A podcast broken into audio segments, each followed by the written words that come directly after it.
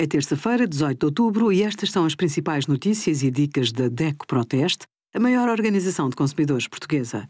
Hoje, em DECO.proteste.pt, sugerimos porque está a subir o preço dos pellets, como escolher um antivírus e a nossa campanha Energia Sem Remendos, em que exigimos medidas estruturais para os setores do combustível, eletricidade e gás natural.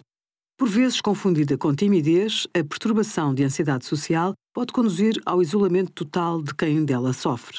Ao evitar os contactos sociais, a pessoa sente-se recompensada porque não é exposta a situações que lhe causam desconforto. O problema é que esta atitude não ajuda a ultrapassar os medos. Pelo contrário, a ansiedade e o isolamento aumentam. Além de alguns exercícios de relaxamento que pode fazer, o tratamento passa por enfrentar os medos até conseguir conviver com as situações. Obrigada por acompanhar a DEC Proteste a contribuir para consumidores mais informados, participativos e exigentes. Visite o nosso site em deco.proteste.pt.